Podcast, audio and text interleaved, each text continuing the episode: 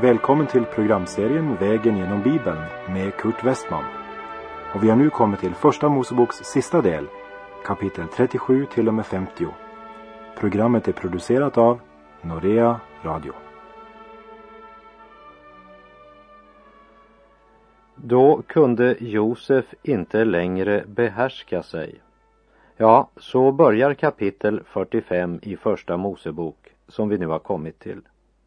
I kapitlen 42, 43 och 44 har vi sett vad Josefs bröder måste genomgå och uppleva för att de skulle inse sin synd och skuld, bekänna sina synder och vända om.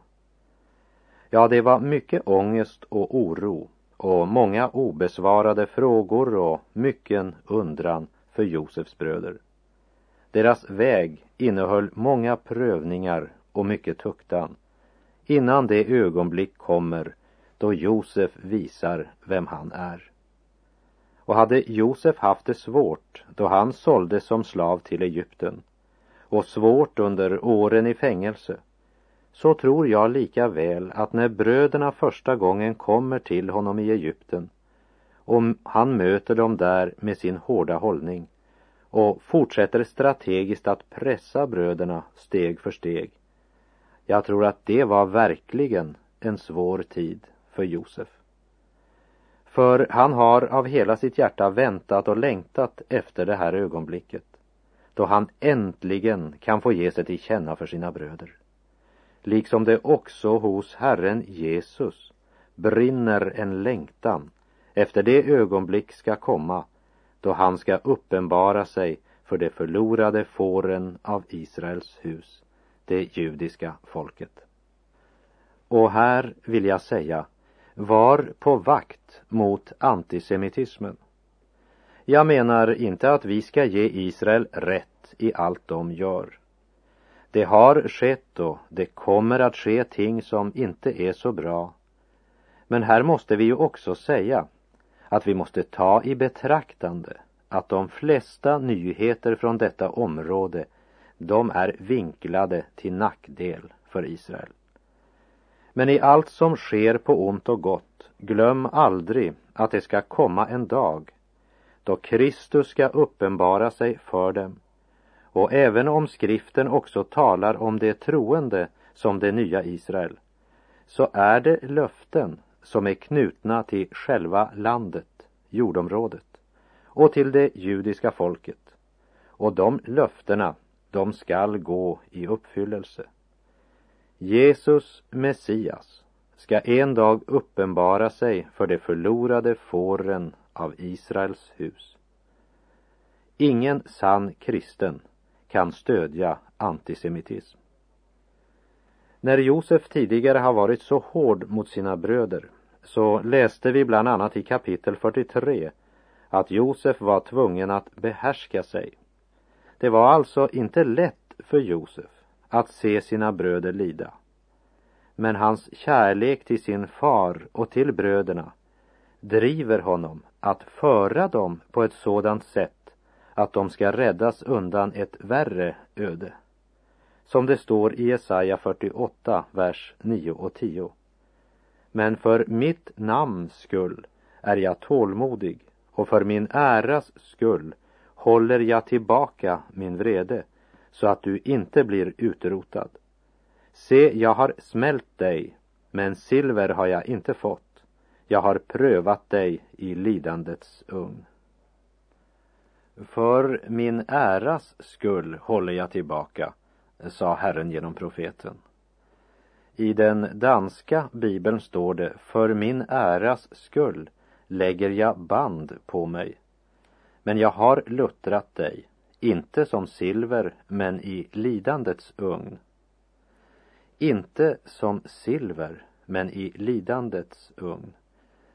När tuktans mål har nåtts så uppenbarar han sig och det sker i det fördolda. Vi läser i Första Mosebok kapitel 45 de två första verserna.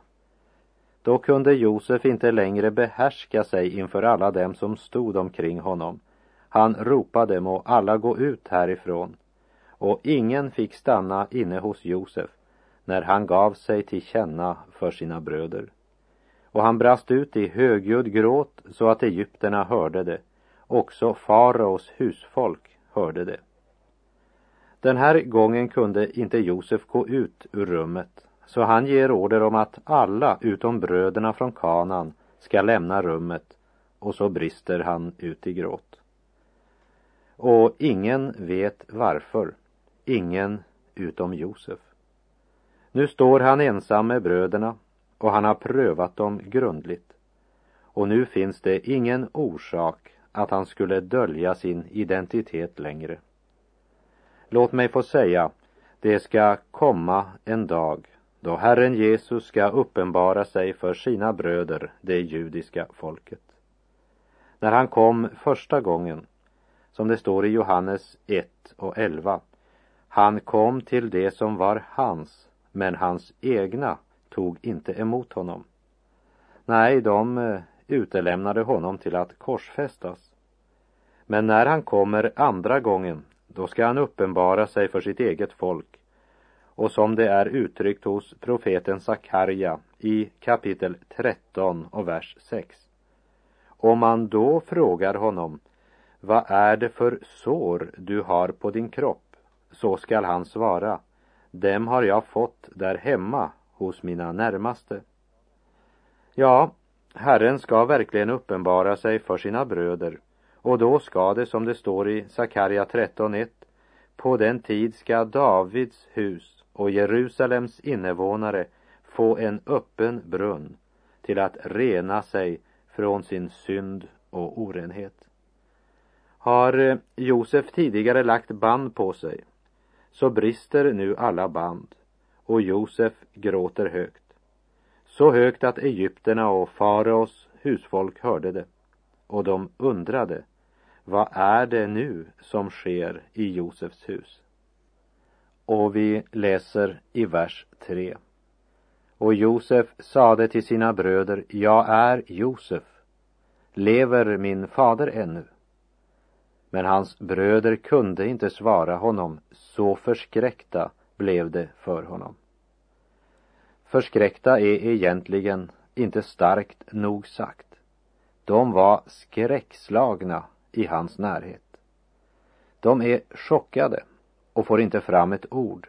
Och när Josef frågar, lever min fader ännu? Så hade ju Juda flera gånger sagt att han gjorde det. Men vid den här tiden tänkte man inte bara med ordet leva, men på att existera. Josef la mycket mer i orden lever min fader ännu. Och vi läser i vers 4.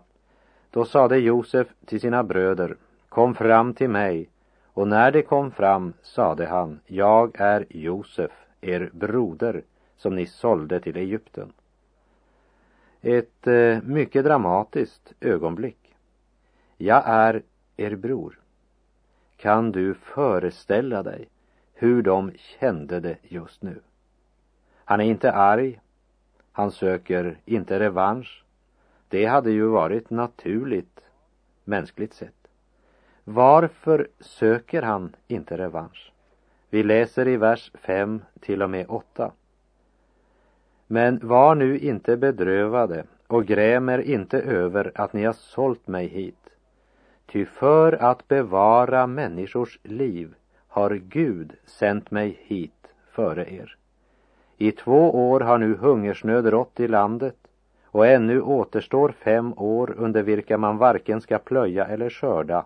Men Gud sände mig hit före er för att ni skulle bli kvar på jorden och hållas vid liv, ja, till räddning för många. Så har nu inte ni sänt mig hit, utan Gud. Och han har gjort mig till faraos högste rådgivare och till en herre över hela hans hus och till en furste över hela Egyptens land. Josefs eh, sinnelag, det har länge varit präglat av hållningen inte jag, men Gud. Och helt utan falskhet i sitt leende kan han också till bröderna säga, inte ni, men Gud. Inte ni, men Gud, säger han om alla sina tårar. Yttre sett kunde man ju säga att allt lidande han mött var förorsakat av brödernas synd. Men Josef, han tar allt som om det kom ifrån Gud. Och här har vi inte så lite att lära av Josef. Låt oss förlåta också där vi är djupt sårade. Låt oss förlåta av hela vårt hjärta. När vi drabbas av sådant som kanske ger oss år av lidande. Låt oss ta allt ur Guds hand. Josef var 17 år då han blev förd till Egypten. Så har du tiden Josef tjänstgjorde hos Potifar plus tiden han satt i fängelse. Så hade det varit sju goda år och det hade nu också gått två år med hungersnöd. Så Josef är nu minst 39 år. Så han har nu varit i Egypten i minst 22 år. Och han ser Guds hand i allt detta. Jag vill hellre ha Jesus än silver och guld. Jag vill hellre förlåten min skuld. Jag vill hellre ha Jesus än hus och land. Jag vill hellre gå ledd av hans sårade hand än att vara kung, äga gunst och makt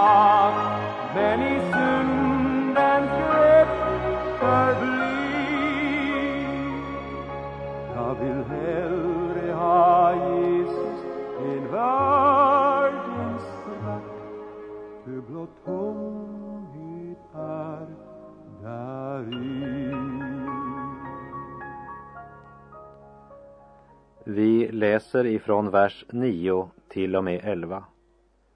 Skynda er nu och far hem till min fader och säg till honom. Så säger din son Josef.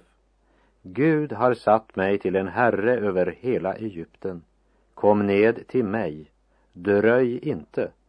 Du ska få bo i landet Gosen och vara mig nära. Du med dina barn och barnbarn, dina får och fäkreatur och allt vad som tillhör dig. Jag vill försörja dig där Ty ännu återstår fem hungerår, så att varken du eller ditt hus eller någon av dem som tillhör dig ska lida nöd. Jakob eh, och hans familj, de har helt enkelt inte överlevt i Kanans land under den här hungersnöden. Och nu vill Josef föra dem ner till Egypten och närmare bestämt till Gosen. Alltså ett av de bördigaste områdena i hela Egypten. Och det är där Gud ska göra dem till en nation skild från resten av världen.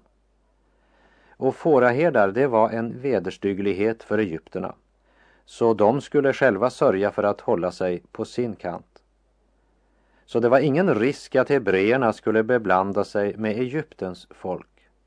Egypterna kunde inte ens äta vid samma bord som en hebré som du minns ifrån kapitel 43. Och vi läser vers 14 och 15. Så föll han sin broder Benjamin om halsen och grät vid hans hals. Och han kysste alla sina bröder och gråt i deras armar. Sedan samtalade hans bröder med honom.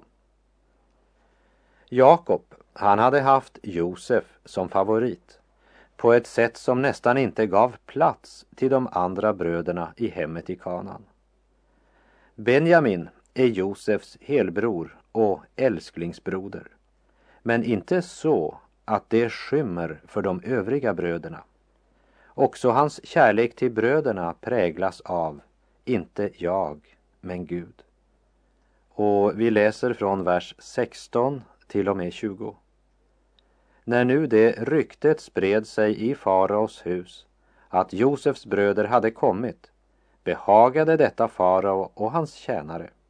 Och farao sade till Josef, säg till dina bröder, detta ska ni göra. Lasta era djur och far hem till Kanans land.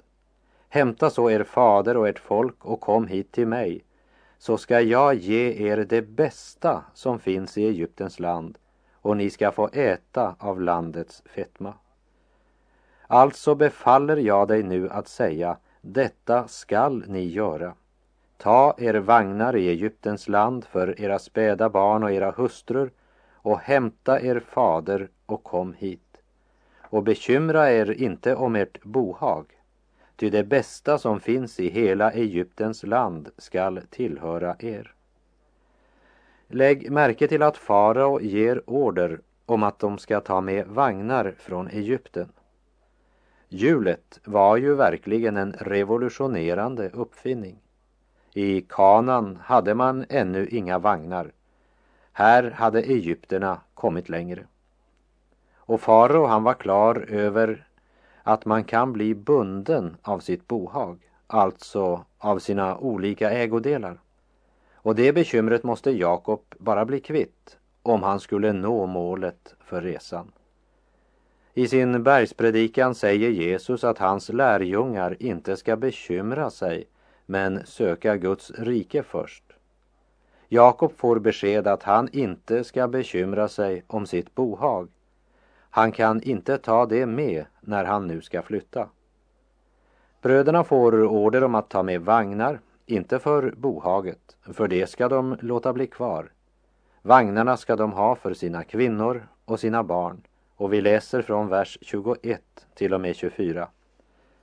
Israels söner gjorde så och Josef gav dem vagnar efter faraos befallning och gav dem kost för resan. Och han gav åt dem alla var sin högtidsdräkt. Men åt Benjamin gav han 300 siklar silver och fem högtidsdräkter. Och till sin fader sände han likaså gåvor. Tio åsnor lastade med det bästa Egypten hade och tio åsninnor lastade med säd och bröd och andra livsmedel åt hans fader för resan. Därefter lät han sina bröder fara och det begav sig iväg och han sade till dem kivas inte på vägen. Jakob hade när Josef var ung givit honom en högtidsdräkt. Jakobs övriga söner fick ingen färggrann klädnad av Jakob. Han hade bara gett högtidsdräkt till ett av sina barn. Men Josef, han ger inte högtidsdräkt bara till Benjamin, men alla bröder får en högtidsdräkt av Josef. Nu är de kungligt klädda. Och värdigheten sitter inte bara på utsidan, det kan vi se. För även om Josef nu ger fem högtidsdräkter till Benjamin och dessutom 300 siklar silver så finns det inte ens en antydan till att bröderna skulle vara avundsjuka på Benjamin. Nej, de har verkligen varit i Josefs närhet och de är inte längre de samma. Allt ändras då. Allt ändras då. När jag får se hans ansiktes ljus. Allt ändras då. Ändras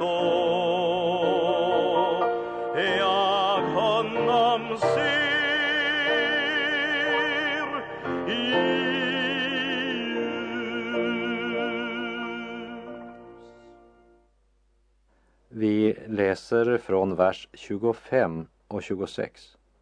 Så for det upp från Egypten och kom till sin fader Jakob i Kanans land.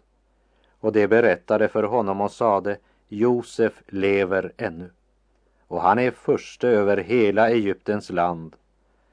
Då greps hans hjärta av vanmakt, ty han kunde inte tro det.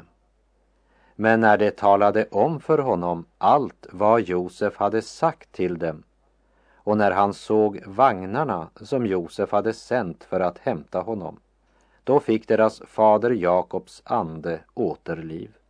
Och Israel sade, det är nog. Min son Josef lever ännu. Jag vill fara och se honom innan jag dör. Kungens eh, vagnar hade blivit utsända Bröderna som nu hade fått uppenbarat vem Josef var blir sända på ett uppdrag. Och vad var det det hela gick ut på? Jo, det första, de skulle vittna, det vill säga berätta, vad de hade sett och hört.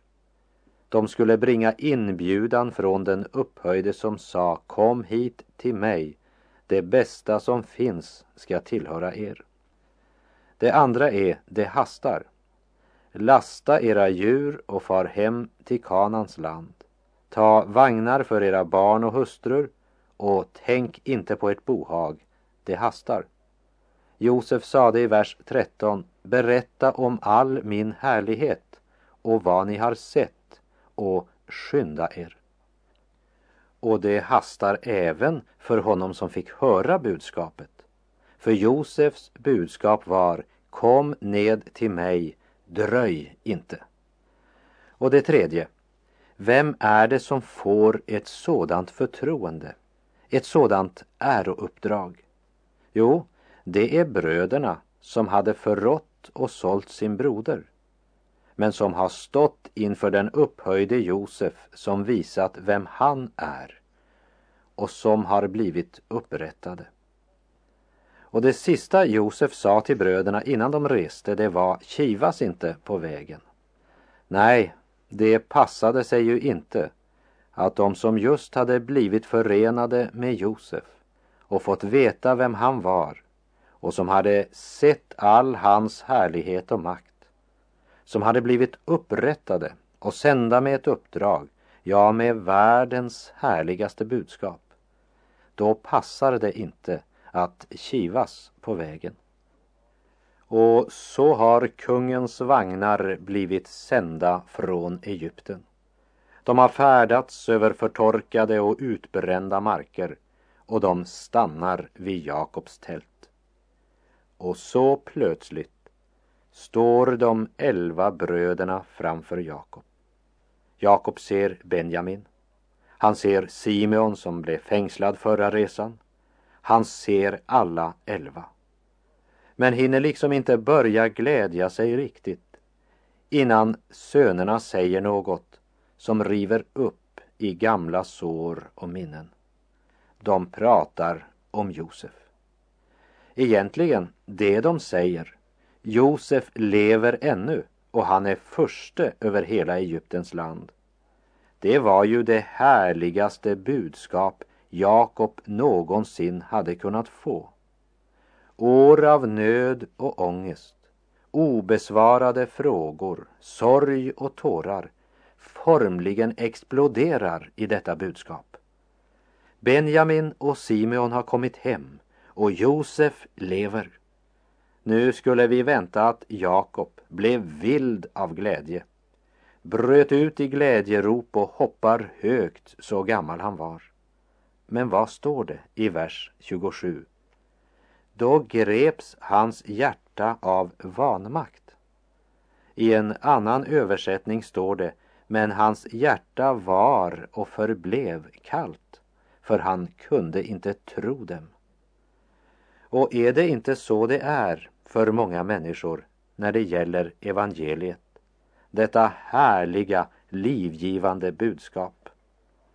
Men det varade inte länge att Jakobs hjärta var kallt. När det gick upp för honom så står det, då fick deras fader Jakobs ande återliv.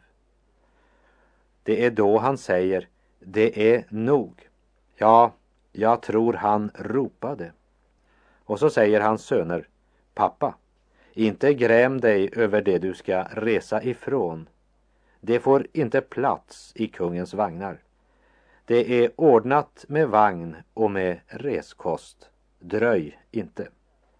Och min kära vän, genom budskapet du just nu lyssnar till så har den himmelske kungens vagnar blivit sända till dig.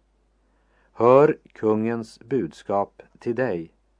Jesus lever och han vill frälsa dig från alla dina synder, ge dig syndernas förlåtelse och evigt liv.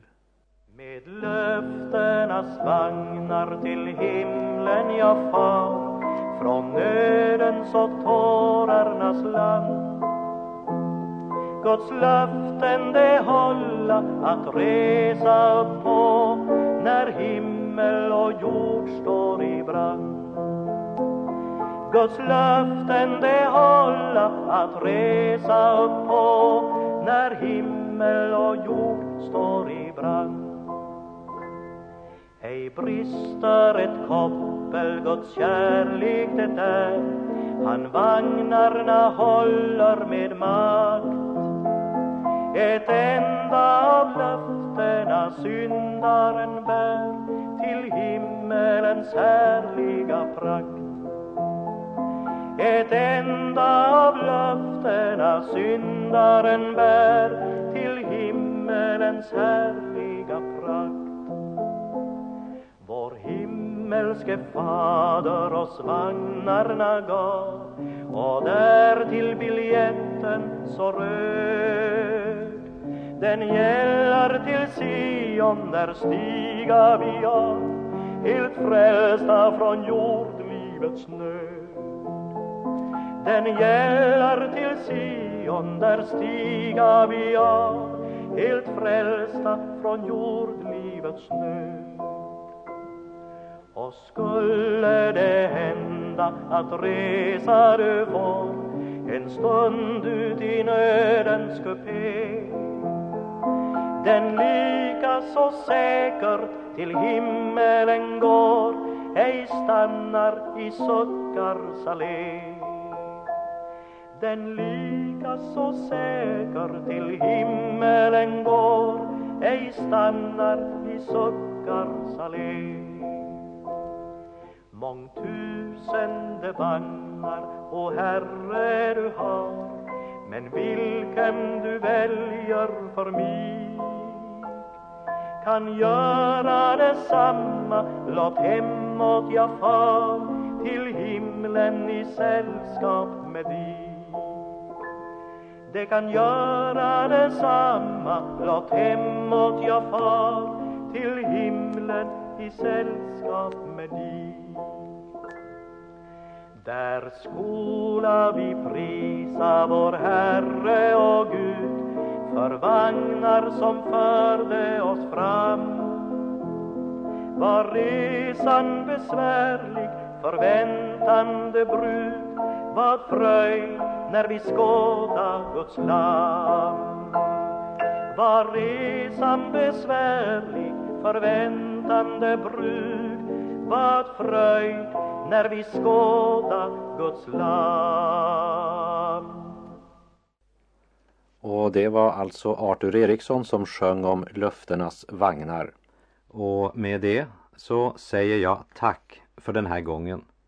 På återhörande om du vill. Herren vare med dig. Må hans välsignelse vila över dig. Gud är god.